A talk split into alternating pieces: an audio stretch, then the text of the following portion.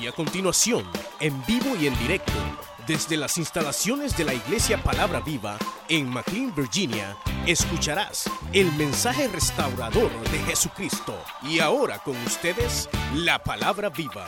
Nos hay algunos anuncios. Hoy inician las clases del taller de liderazgo. Todos aquellos que se han inscrito en el taller de liderazgo pueden pasar ahorita, hermanos, antes. También tenemos eh, unas peticiones de oración que vamos a orar por ellas luego de leer las escrituras. Voy a invitarle en esta noche, hermanos, a que juntos busquemos en Primera de Tesalonicenses.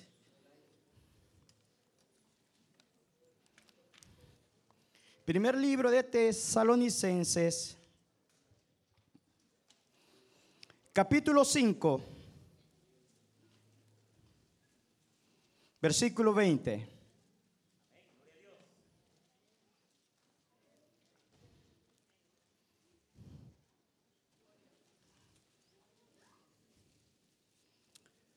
Gloria al Señor. ¿Lo tienen todos? Vamos a leer esta palabra honrando al Padre, al Hijo y al Espíritu Santo.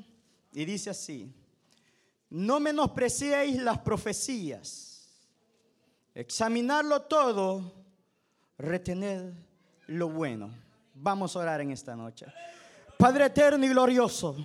Le damos gracias en esta noche, Señor, porque una vez más nos permite abrir las escrituras para la edificación de nuestras vidas. Que hoy, Señor, esta palabra en la cual, Señor, vamos a meditar pueda ser de mucha bendición para mis hermanos, que sirva de activación, de levantamiento, de restauración, de salvación, de sanidad en esta noche. Declaramos esa palabra profética a favor de su pueblo, que en esta noche cadenas puedan ser rotas en el nombre de Jesús. Jesús de Nazaret y por la palabra profética declaramos su vida, su bendición en esta noche, Señor. Si hay oposición en esta hora, la reprendemos en el nombre glorioso de nuestro Señor y Salvador Jesucristo. Declaramos que ninguna arma forjada podrá prevalecer en contra de su iglesia. La declaramos a su iglesia que es cabeza y no cola y que en estos últimos tiempos la iglesia marchará firme, marchará en victoria,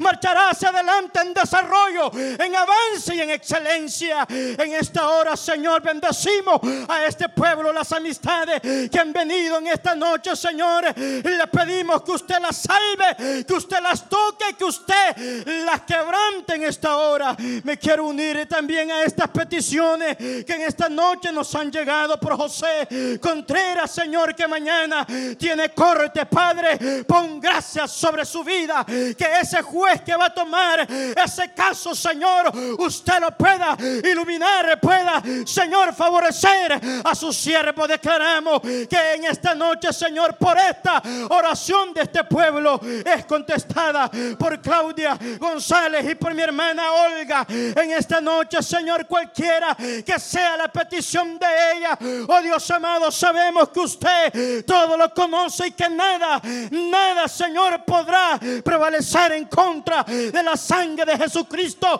porque el poder no lo tiene la enfermedad, el poder no lo tiene el pecado, el poder no lo tiene el diablo, el poder lo tiene Cristo y a Él sea la gloria en esta noche. Aleluya. Gloria al Señor. Pueden sentarse, hermanos.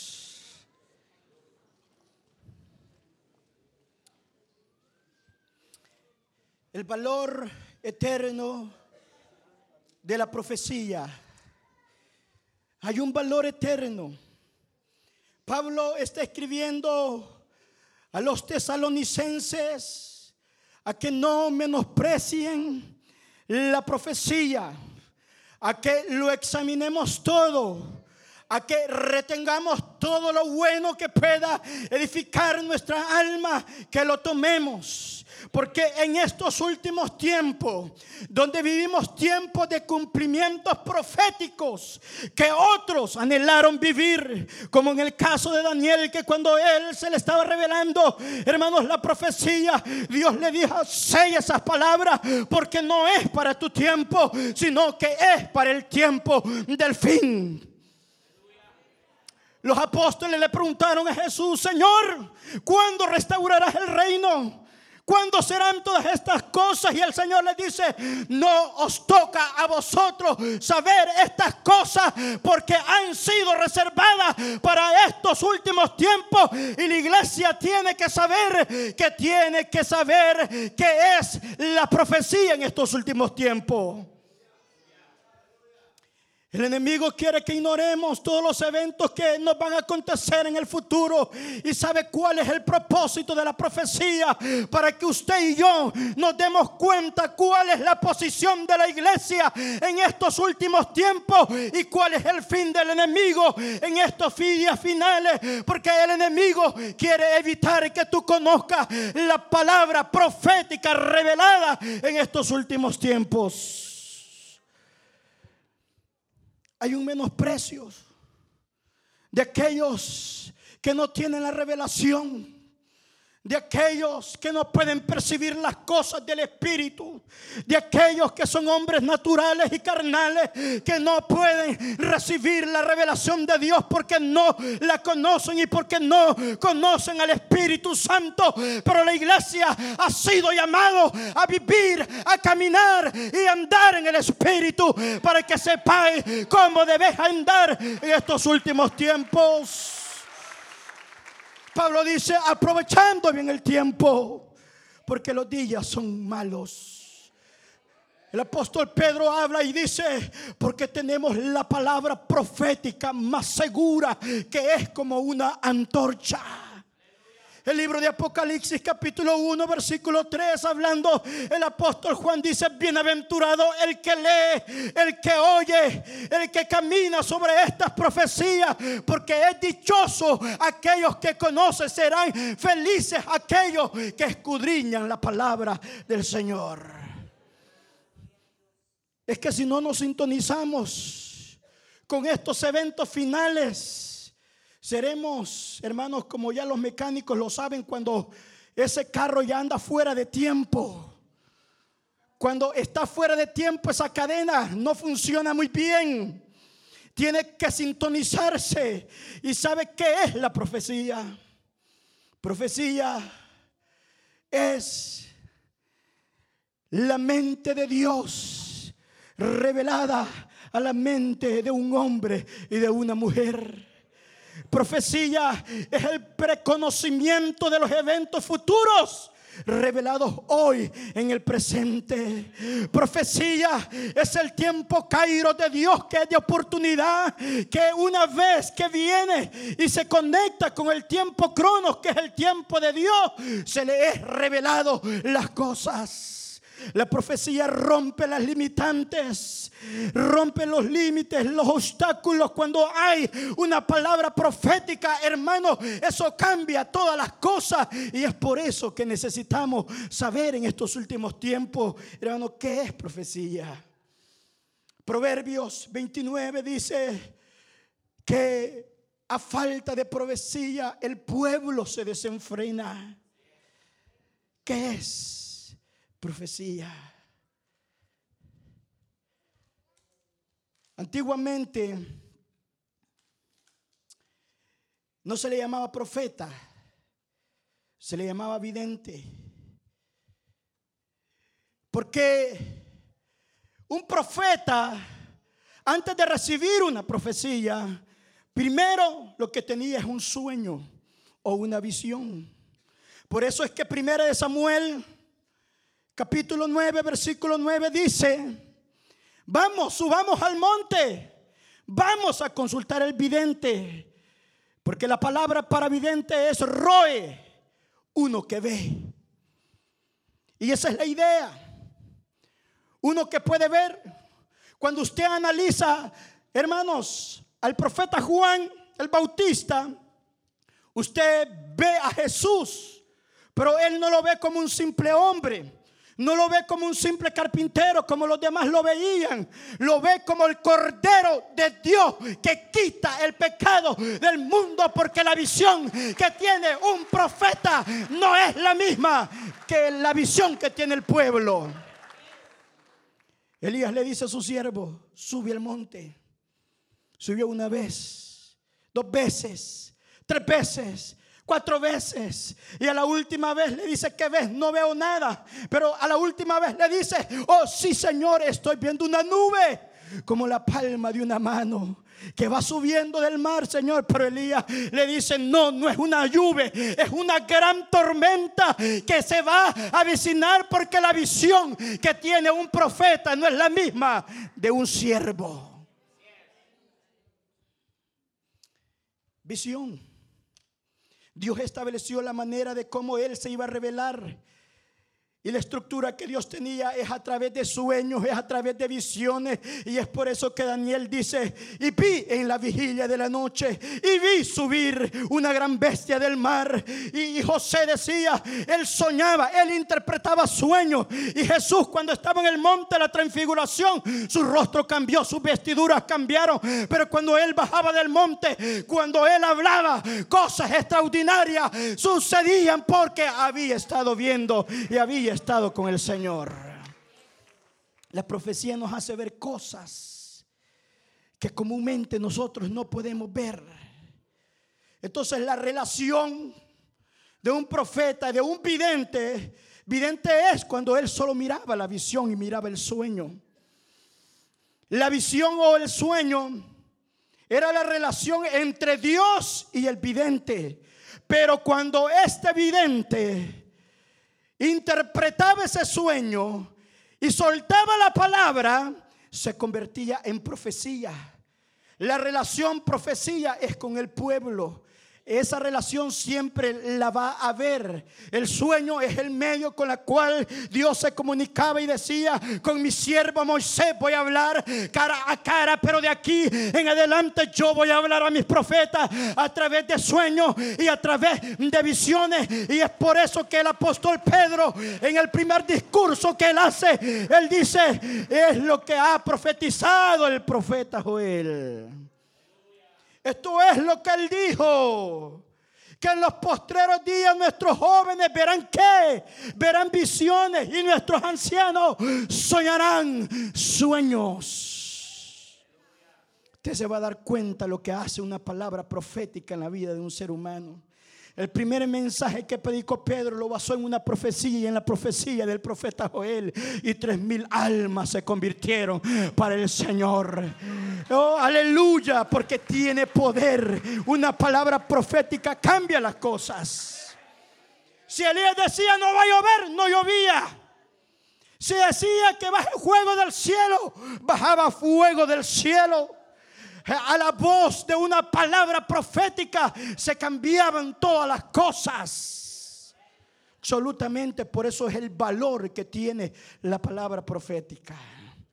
De toda la escritura, Timoteo dice, toda la escritura es inspirada por Dios, útil para enseñar, para redarguir, para corregir y para instruir en justicia, a fin de que el hombre de Dios sea enteramente preparado para toda buena obra. Solo es la palabra quien prepara. Es que sin revelación, hermanos, no podemos ver las cosas extraordinarias de Dios. Y si no, preguntémosle al apóstol Pablo en su encuentro con Jesús, cuando Jesús se le apareció, un hombre instruido a los pies de Gamaliel, un hombre de la tribu de Benjamín, hebreo de hebreos, fariseo de fariseos, celoso de las tradiciones, hermanos, de sus antepasados. Pero cuando el Señor se le presenta, hermanos, Él le pregunta, ¿quién eres, Señor? no lo conocía. Y yo le voy a decir por qué no le conocía. Porque la revelación no se aprende, hermanos, por estudio, por educación. La revelación no se va a comprar o a conseguir a un instituto bíblico. La revelación viene directamente del Padre hacia nuestras vidas. Jesús lo dijo. Te alabo, Padre porque has escondido estas cosas de los sabios y de los entendidos y se las has revelado a estos pequeñitos. A Pedro le dice, Pedro, eso no te lo ha revelado carne ni sangre, sino mi Padre que está allá en los cielos. Hay que caminar bajo la revelación de la palabra profética. En estos últimos tiempos el enemigo quiere confundir. Porque sabe que le queda muy poco tiempo. Ha llegado el momento, en un momento en el cual estamos no en el tiempo del hombre ni en el tiempo del humanismo, sino que estamos en el tiempo del cumplimiento de las profecías. El enemigo quiere evitar que nosotros enseñemos que Cristo muy pronto viene allá a llevar a su iglesia. El enemigo quiere evitar que la iglesia se dé cuenta de esos pocos momentos que le queda, pero la iglesia tiene que ser sabia y entender que estamos en los últimos tiempos hermanos. De toda la escritura, el 40% aproximadamente es palabra profética. Hermano Ulises, ¿y para qué me sirve a mí la palabra profética? ¿De qué me sirve a mí entender las profecías o entender la palabra profética? Vamos a Génesis capítulo 1, versículo 1, dice la Biblia, en el principio creó Dios los cielos y la tierra. La palabra crear significa vará el vará de Dios, la palabra tiene, hermanos, una cualidad de que Él crea, de que Él transmuta las cosas de lo invisible a lo visible. Lo que va a acontecer es que cuando tú conozcas una palabra profética, te va a promover a que tú, hermanos, puedas obtener favores o milagros de parte de Dios. Les voy a poner unos ejemplos. Bartimeo. Muchos dicen que Bartimeo tenía fe y que por eso recibió milagros. Pero muchos no entendemos de dónde surgió esa fe de Bartimeo. Bartimeo es el primero que llama a Jesús por su título mesiánico a él. Porque los profetas hablaban del Mesías, que el Mesías iba a estar ungido, que el Mesías literalmente iba a sanar ciegos. Iba a dar, hermanos, a los sordos los iba a dar para que oyeran. Él iba a liberar a todos los que estaban quebrantados. El Mesías iba a tener esa capacidad. Cuando oye que Jesús iba pasando por Jericó, él dijo, esta es mi oportunidad, este es mi tiempo Cairo, esta es la única oportunidad. Y le dice, Señor, hijo de David, ten misericordia de mí. No necesitó memorizarse toda la escritura. Una frase profética. Señor, para que me entienda, yo te conozco a ti y sé quién tú eres. Yo sé quién tú eres, Señor. Y yo sé que tú eres el único que puede darme lo que yo necesito. La gente quería callarlo, pero hizo algo extraordinario. En vez de callarse, él empezó a gritar y a gritar, no a murmurar, no suavemente, a gritar más fuerte, más fuerte, más fuerte. Porque si vas a querer algo de parte de Dios, vas a tener que usar la palabra creativa de Dios. Le voy a poner otro ejemplo la mujer del flujo de sangre. Mucho tiempo estuvo enferma. La ley decía que cada cosa que ella tocare iba a estar inmunda. Que cada persona que tocare iba a estar inmunda. Y la ley le obligaba a ella a ofrecer sacrificios por cada uno de esas personas y de esas cosas que estaban inmundas. Era una deuda impagable, pero esta mujer conocía una parte profética de la Biblia. Ella sabía que el Mesías, aún sus vestidos, iban a estar ungidos. Y ella decía, yo no necesito tocarlo a él. Yo lo único que necesito es tocar el borde, el borde, solamente el borde, el borde, el borde. Y ella lo tocó y ella recibió porque la multitud no recibía? No conocía la palabra. Y Jesús decía, ¿quién me ha tocado? Pero lo quería decir para que ella confesara para que ella declarara los milagros gloriosos que el Señor había hecho con ella. Aleluya. Gloria a Dios, Dios es bueno. Dios es bueno.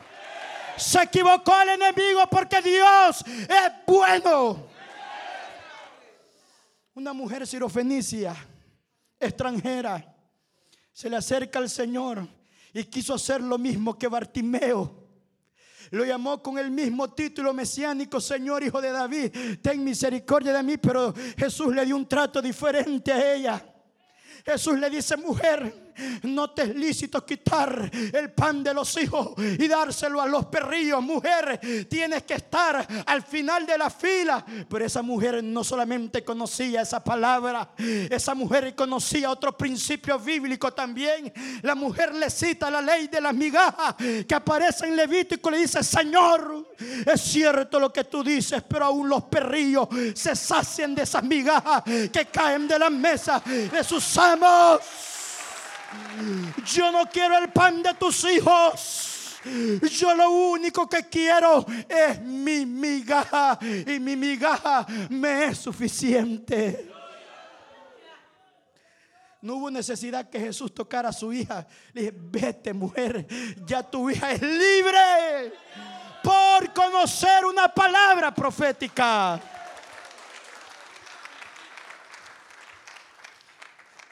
El versículo 1 hasta el 3, Dios ha creado y todo está en desorden.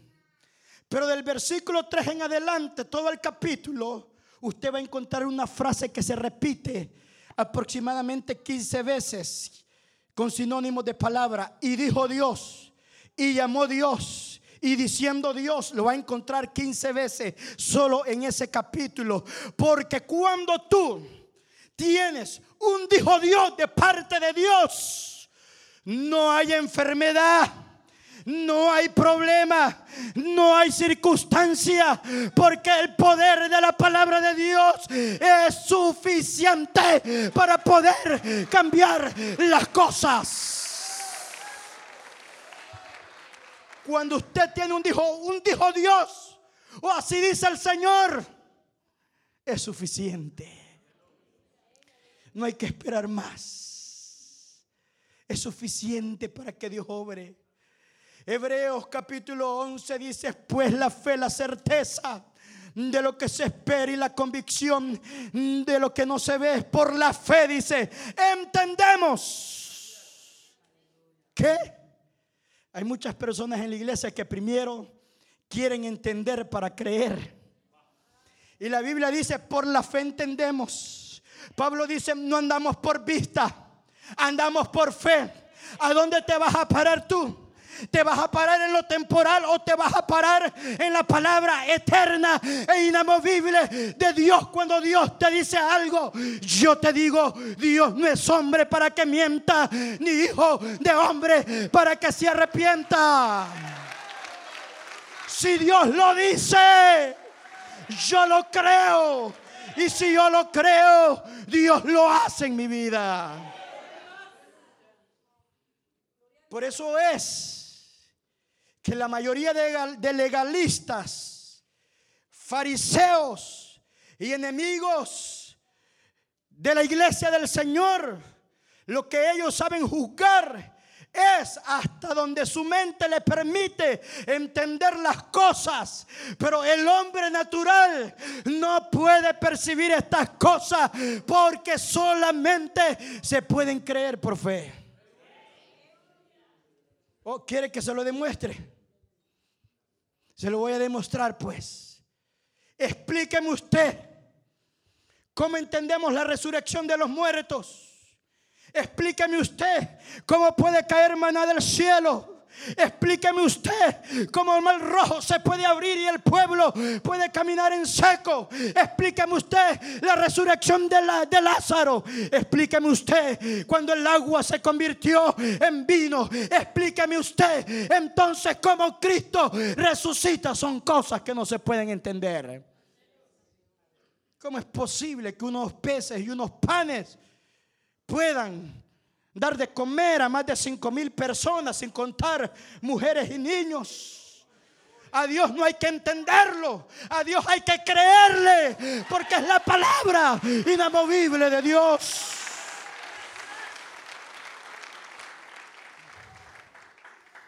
Por eso la palabra profética tiene un poder creativo. Cuando Bartimeo y la mujer eh, Cirofenicia y la del flujo de sangre, lo que utilizaron fue una palabra creativa, profética, que les dio su milagro. Así es que de nada sirve que usted llore, de nada sirve de que usted está haciendo cosas si no está utilizando la palabra incluso para orar, Dios espera que usted la utilice para todo, para que usted pueda recibir de parte de Él. Santiago dice, pedís y no recibís, es porque pedís mal. Hay que usar la palabra profética. Por ejemplo, si usted le dice a Dios, Señor, estoy enfermo, Dios le va a decir, ¿qué más, hijo? Yo quiero que tú me sanes, Señor. Y el Señor quiere, pero ¿qué más? Dios quiero oír algo. ¿Qué más, hijo? Señor, sáname porque me estoy muriendo. La necesidad no te califica para que Dios te pueda conceder tu milagro. ¿Sabe qué es lo que te califica? Que tú le digas al Señor, pero tu palabra dice, Señor, que por la llaga de Jesucristo en la cruz del Calvario, yo he recibido y a la sanidad. ¿Ve cuál es la diferencia? Cuando se utiliza la palabra profética de Dios. Entonces, la palabra tiene un poder creativo. Y cuando nos vamos al profeta más conocido, el último de la ley que está en la frontera del Antiguo y Nuevo Testamento, me refiero a Juan el Bautista, dice que él utilizó la palabra. Y yo le voy a decir para qué usted necesita la palabra profética primer lugar, la palabra profética se necesita para confrontar con la justicia de Dios al pueblo. Al pueblo no le gusta que sea confrontado. Muchas veces al pueblo no le gusta que le hablen de arrepentimiento. Al pueblo muchas veces no le gusta que hay cosas que están mal y que hay que ordenarse. Al pueblo no le gusta, pero cuando Juan apareció, Juan apareció con un mensaje profético de arrepentimiento. De arrepentimiento. Y él lo dice más drásticamente, dice, y aquí el hacha está puesta. Sobre todo árbol. Y aquel árbol que no dé fruto será cortado. Porque siempre en la vida hay personas que reciben, hermanos, el llamado profético que es de confrontación, pero van a haber personas que no les va a gustar. Y entonces Juan activa el, segundo mover profético que cuando las personas no quieren recibir, entonces se activa hermano, lo que es juicio a las personas. Y les dice a los fariseos y a los saduceos que estaban allí y que llegaban y que salían juntamente con él, generación de víboras. Culebras le llamó. ¿Quién os ha enseñado a ustedes a decir dentro de ustedes, Abraham tenemos por padre? Y yo les puedo decir que Dios puede levantar hijos a Abraham aún de estas piedras. Y le dice, y ya el hacha está puesta sobre todo árbol que no dé fruto. Se lo voy a explicar. Cuando Jesús mandó a los 70 de dos en dos y les dijo que cuando entraran a alguna aldea, ellos dijeran chalón y la paz iba a entrar sobre ese hogar. Pero si aquella familia decía, no, no, no, no, no, no, no, nosotros no queremos saber nada. No queremos saber nada de Jesús, no queremos saber nada del Evangelio, no queremos nada. Jesús les dice, activan el juicio y el juicio se activa a través de los pies y le dice, aún sacudan el polvo de vuestros pies. Y yo digo que en el juicio seré más misericordioso con Sodoma y Gomorra que con esta gente, porque la gente que rechaza el mensaje profético de Dios tiene un problema. Está metido a problemas. El juicio de Dios viene sobre esa persona. Pero si se arrepiente alcanza misericordia. Jonás predicó a una nación extranjera, a Nínive. Iba con un mensaje completo. Pero al rebelde se, le olvidó el segundo punto del mensaje. Y él solamente decía, he aquí a 40 días Nínive será destruido. Pero él no les dice, pero si se arrepienten alcanzarán misericordia. Porque Jonás quería que ellos murieran. Porque en su juventud él había visto cómo habían destruido su aldea. Él vio cómo destruyeron el templo. Él vio cómo violaron a las mujeres. Y él no quería que ese pueblo se salvara. Y como el profeta de Dios conocía al Señor, él decía, el Señor va a tener misericordia de ellos. Pero sí, ellos se arrepintieron y alcanzaron misericordia.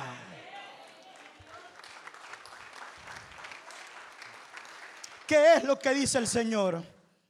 Que Él no quiere que nadie perezca. Que todos procedamos al arrepentimiento del Señor.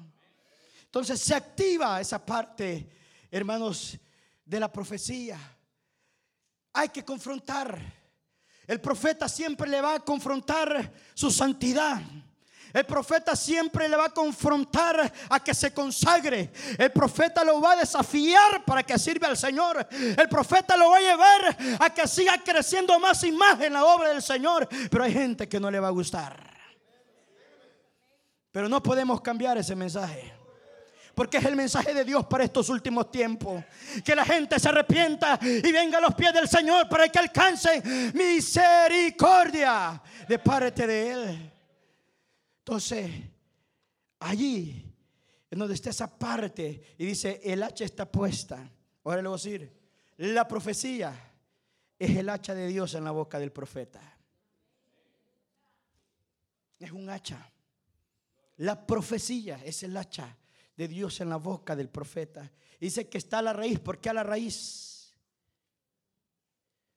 Porque es donde el árbol tiene vida es donde el árbol se alimenta.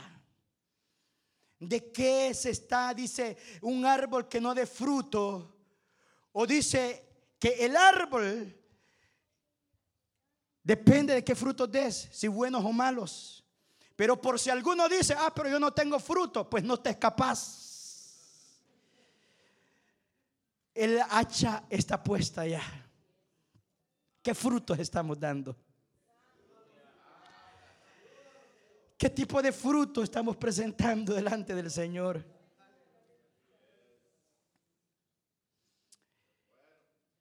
Tiene un poder creativo la palabra profética. ¿Quién es la palabra? Cristo. Juan 1. Juan 1 dice, en el principio era el verbo. Y el verbo era Dios, dice también, ¿verdad? la palabra. ¿Dónde estaba Cristo en la creación? Estaba en forma de palabra. Sin Él, el verbo, Cristo, nada de lo que fue hecho hubiese sido hecho si no fuera por el verbo, por la palabra que es Jesucristo. Él dice que estaba con Dios y era Dios y estaba en el seno de Dios. Por eso todo absolutamente todo lo que tú quieras obtener en la viña del Señor, lo vas a crear a través de la palabra. Se lo voy a explicar. Las cosas que el profeta recibe son cosas espirituales, pero que aprendieron a transferir de lo espiritual a lo visible. Dice la Biblia, porque las cosas, Romanos 1, 18 en adelante, porque las cosas invisibles de Él, hay cosas invisibles de Dios, las que no vemos con nuestros ojos, pero que un profeta las puede ver. a través de la revelación de Dios a la vida. Incluso se puede recibir a través de la oración. Muchos no saben que la oración es una ventana. Clama a mí, dice Jeremías, y yo te responderé y te enseñaré cosas grandes y ocultas que tú no conoces. Como tú puedes ver algo con tus ojos. Dios quiere enseñarte que veas en lo espiritual. Cristo dijo, si no entendemos las cosas más elementales, como yo les voy a, a, dar otras palabras más profundas que no conocemos? La mente del hombre es finita, no podemos comprender. Hermanos, Pablo lo expresó de otra manera y él lo dice y dice, ojo, lo que ojo no vio, ni oído oyó son las cosas que Dios tiene preparado para cada uno de nosotros, cosas que no hemos visto jamás.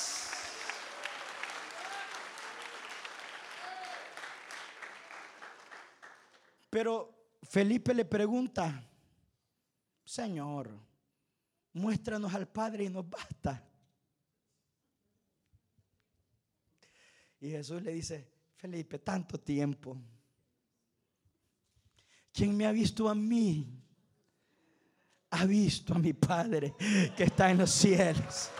Aleluya.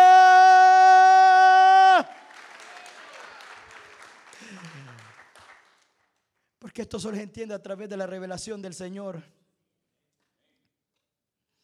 Pablo conocía la ley Conocía las tradiciones de los ancianos, pero no conocía al Señor. Le dice, ¿quién eres, Señor? Yo soy Jesús a quien tú persigues. Y la otra pregunta que le hace le dice, ¿y qué quieres que haga? Ni conocía a Jesús, ni sabía qué hacer en su vida. Pero ¿qué quieres que haga, Señor? Imagínense, del apóstol Pablo.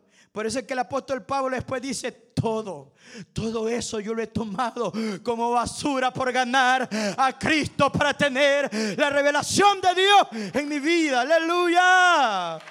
Pablo dice, lo que yo he recibido yo no lo recibí de ningún apóstol ni de ningún hombre. Y el evangelio que yo recibí, lo recibí por revelación de Jesucristo a mi vida. Es por revelación. La revelación de Dios a mi vida. Aleluya. ¿Para qué más sirve la palabra? Para confrontar al arrepentimiento a las personas en justicia. Pero también Jeremías dice, capítulo 1, versículo 4 en adelante, que es para quitar, desarraigar, para destruir. ¿Para destruir qué? Todo aquello que nos estorbe en la vida. Para quitar es, es la imagen de la vida del campo, que para poder sembrar tienes que quitar todo lo que no sirve del terreno antes de poner la semilla. Tienes que quitarlo, tienes que desmontarlo, tienes, hermanos, que chapodarlo, tienes que hacer antes de poner algo.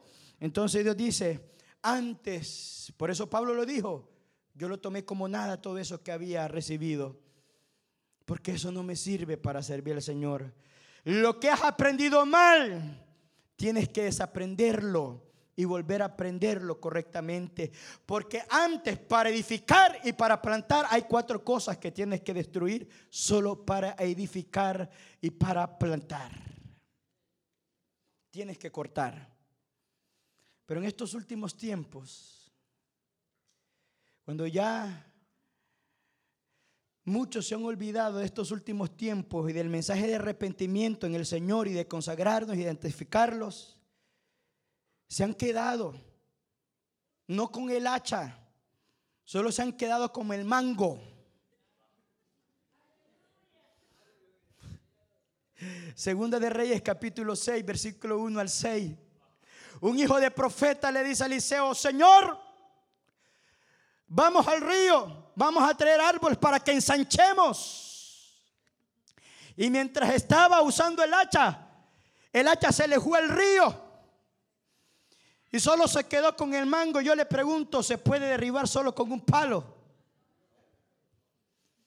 Se va a quebrar las manos dándole y dándole y dándole y dándole y dándole al palo. Porque para derribar algo, para derribar un árbol, usted necesita el filo. Y en esta noche usted debe recuperar ese filo de la palabra de Dios en su vida. Tienes que regresar, tienes que regresar a la palabra. No se puede derribar un árbol así.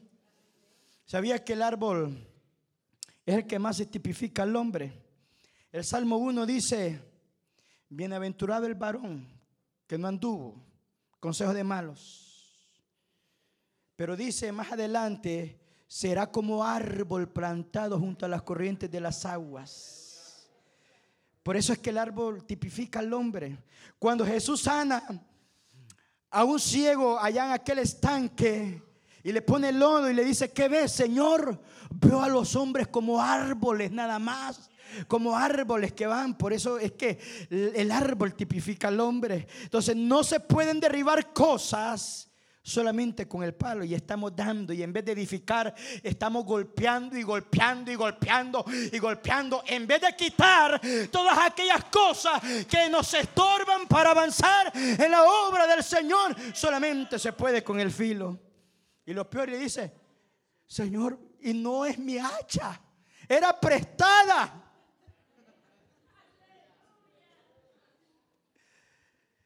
No podemos caminar bajo otra unción. Usted, no puede caminar en unción de otro. Dios lo ha dado a cada uno una diferente unción. Cada iglesia es diferente. Tiene su huella digital. La presencia del Señor está en todas partes, pero la unción de Dios no está en todas partes, sino donde hay palabra y palabra profética de Dios.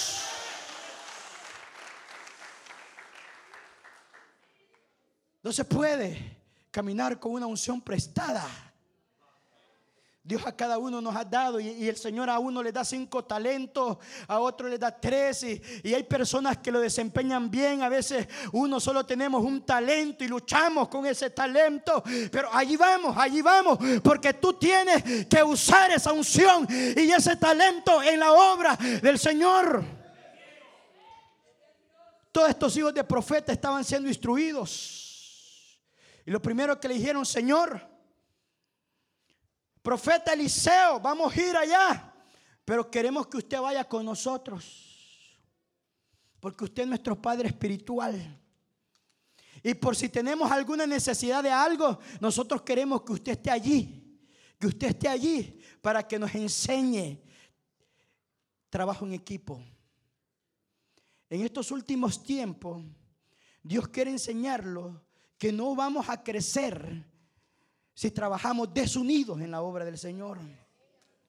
Tenemos que trabajar en equipo, en unidad. Dice que estaban botando árboles y cada uno llevaba una viga, hermanos, para ensanchar el terreno, para que la iglesia crezca. Necesita cargar algo, tiene que hacer algo, tiene que estar trabajando en la obra del Señor. Trabaja en lo secular, pero tienes que trabajar también en la obra del Señor. Cada uno lleva una, una viga. No, que tú me la vas a cortar. No, tienes que cortarla tú. No, es que, que él predica mejor que yo. Sí, pero Dios te ha llamado a ti también para que prediques. Ay, no, Señor, porque yo soy un niño. No importa. Yo no sé hablar, Señor, yo soy tímido, le dijo Jeremías. No es que no podía hablar el lenguaje normal. Lo que Jeremías le estaba diciendo al Señor, no tengo el lenguaje profético para activar la palabra profética. No la tengo, Señor. No te preocupes, le dice el Señor. Dios se quita la palabra de su boca y le toca la boca de Jeremías y le dice, ahora mis palabras están en tu boca. Mis palabras estarán ahora en tu boca. Dios se quita la palabra y te la pone a ti para que la hables. Dígale a su hermano, no te preocupes, no vas a tener que inventar. Solo vas a tener que usar la palabra y es suficiente. No vas a tener que hablar filosofía, no vas a tener que hablar nada de eso. Solamente concéntrate en la palabra eterna, inamovible del Dios eterno. Eso es suficiente nada más, hermano. No necesitamos otra cosa. Solamente la palabra y es por eso que Jesús le dijo al enemigo, es que está escrito. Está escrito ya. Ay, hermano. Cuando tú te ves, yo te entiendo. Cuando yo me veo eh, en mi estado presente, yo me entiendo. Porque cuando los psicólogos tratan de hacer un diagnóstico a la vida, o ya sea el doctor, el doctor te pregunta a ti y te dice, dígame su pasado. ¿Algún familiar suyo ha padecido esto, ha tenido esta enfermedad? Dígame.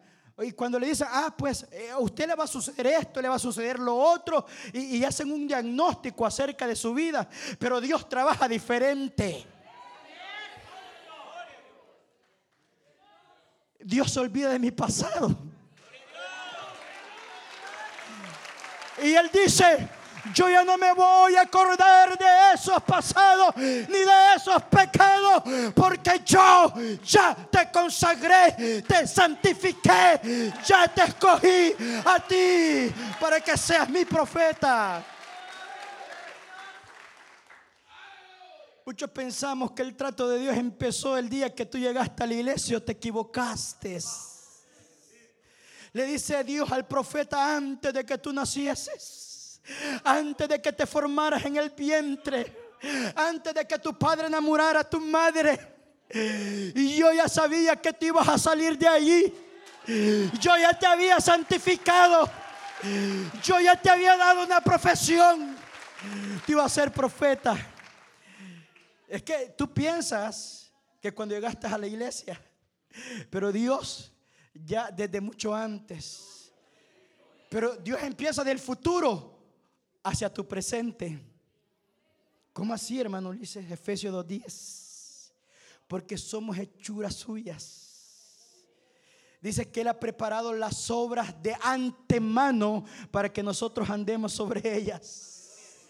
Antes de que yo pase por ahí, ya Dios ya la había preparado.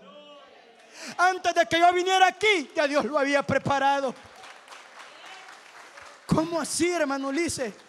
Cristo dice, me voy pues a preparar lugar allá para que donde yo esté, vosotros también estén. Mientras nosotros estamos acá, Cristo ya tiene preparadas nuestras mansiones, nuestro hogar, nuestra casa. Allá está todo. Y nos está esperando con galardones y todo a cada uno de nosotros.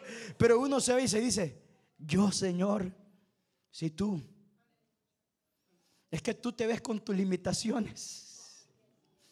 Pero Dios ya te ve como Él ha predestinado que tú vas a ser. Dios le dice a Gedeón, varón esforzado y valiente. Y Gedeón se le, está, se le queda viendo. Soy yo, a mí me estás hablando. Al que estaba escondido. Sí, varón esforzado y valiente. ¿Cómo tú te estás viendo? Por eso es que usted va a encontrar en todos los profetas que Dios siempre le mostraba una visión.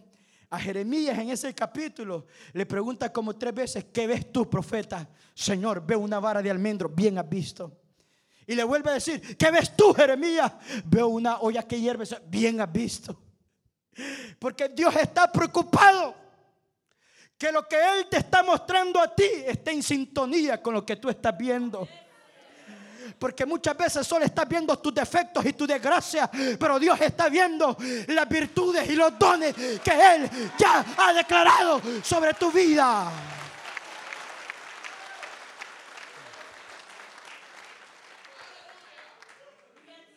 Hay mucha gente, hay muchos amigos que no quieren acudir a una iglesia porque se consideran muy malos para estar en una iglesia y dicen, no, es que para no estar cumpliendo, no te preocupes, esto no es del que quiere ni del que corre, sino que es de Dios que tiene misericordia para mi vida.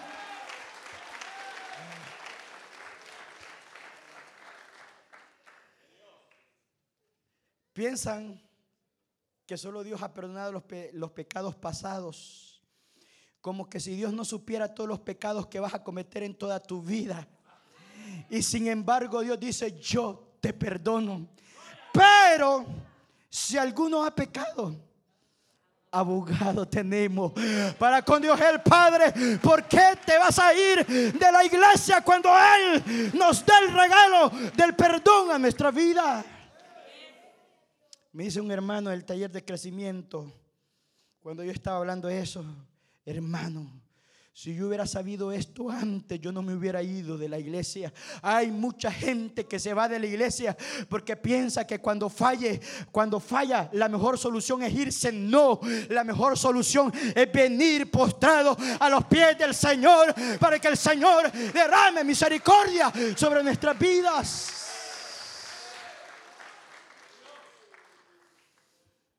Ese es el poder de la palabra profética. Es un hacha que te confronta, pero que también nos llama a interceder. Juan dice, hay pecados de muertes y pecados que no son de muerte.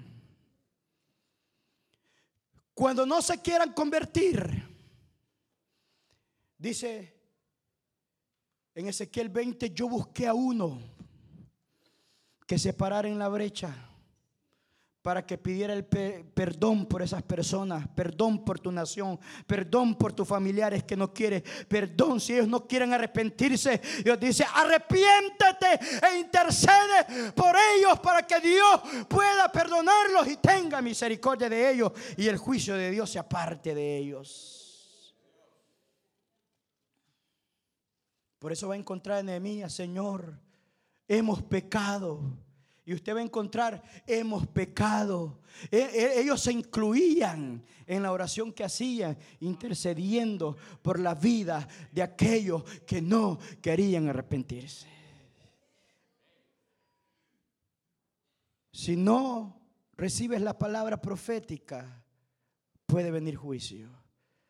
Si te arrepientes, alcanza misericordia. Voy a hacer un llamado a todos los amigos que hoy nos acompañan. No puedo dejar este púlpito sin antes presentar a Cristo quien nos da el perdón de pecados para nuestras vidas. Si hay alguien en esta noche que quiere recibir, va a tener que usar la palabra profética. Si hay algún amigo a quien Dios le haya hablado en esta hora, yo le invito a que pueda pasar adelante y que podamos orar por ustedes. Usted escuchó el mensaje restaurador de Jesucristo desde las instalaciones de la iglesia Palabra Viva en McLean, Virginia. Si este mensaje ha sido de bendición para su vida y necesita oración, contáctenos al teléfono 571-633-0469. 571-633-0469. Que Dios le bendiga.